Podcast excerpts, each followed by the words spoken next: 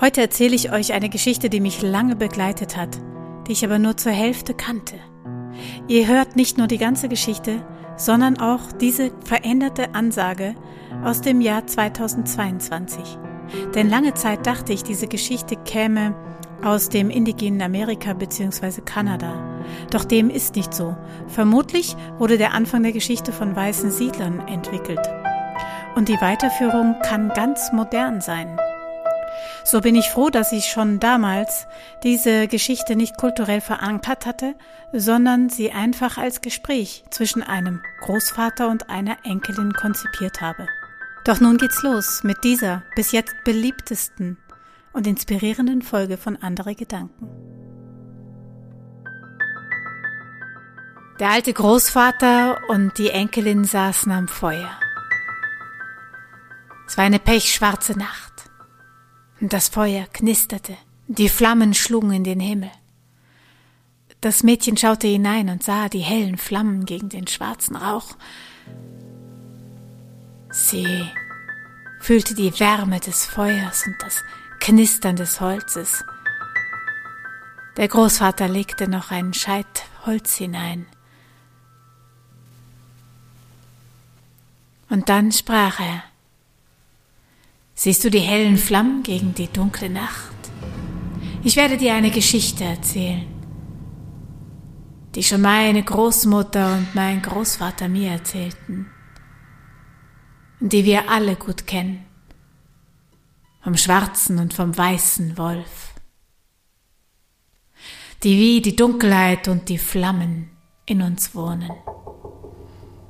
Der schwarze Wolf, der steht für Gier und Macht und Wut und Traurigkeit,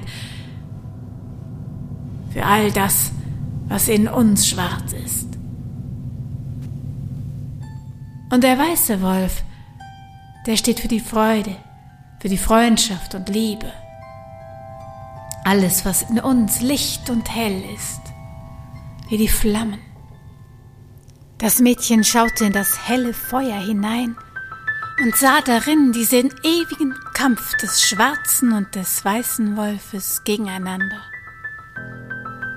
und dachte nach. Großvater, wer von den beiden Wölfen gewinnt denn diesen Kampf? Oh, ja, gewinnen Gewinnen tut derjenige Wolf, den du fütterst.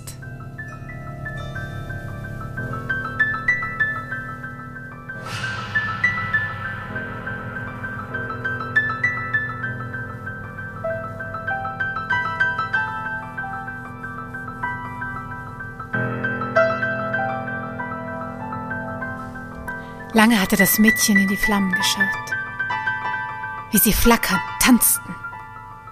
Sie kämpften um das Licht und um die Dunkelheit, als schließlich der Großvater wieder seine Stimme erhob. Doch manchmal geht es um das Gleichgewicht. Denn bedenke, wenn du nur den weißen Wolf fütterst, so musst du immer gut Acht geben. Der schwarze Wolf wird in der Ecke sitzen. Der wird nur darauf warten, dass du einmal nicht hinschaust, und dann wird er sich aus der Ecke heraus auf den weißen Wolf stürzen.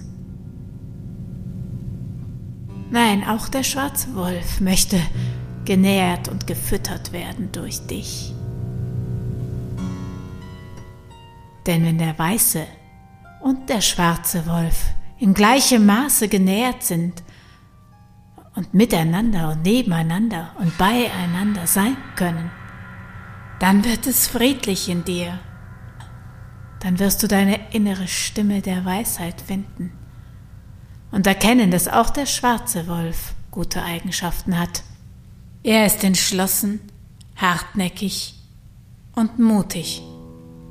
Das Mädchen lauscht ihrem Großvater und schaut dabei immer noch aufmerksam ins tänzelnde Feuer hinein. Liebevoll legt der Alte seinen Arm um das Mädchen. Ein Leben ist voller dunkler und heller Tage. Und es ist gut, wenn du gelernt hast, beiden Wölfen ihren Raum zu geben. In dieser Nacht saßen die beiden noch lange am Feuer und der Großvater legte noch den ein oder anderen Scheit nach, bis die Müdigkeit das Mädchen übermannte, der Großvater sie in den Arm nahm und in die Felle bettete.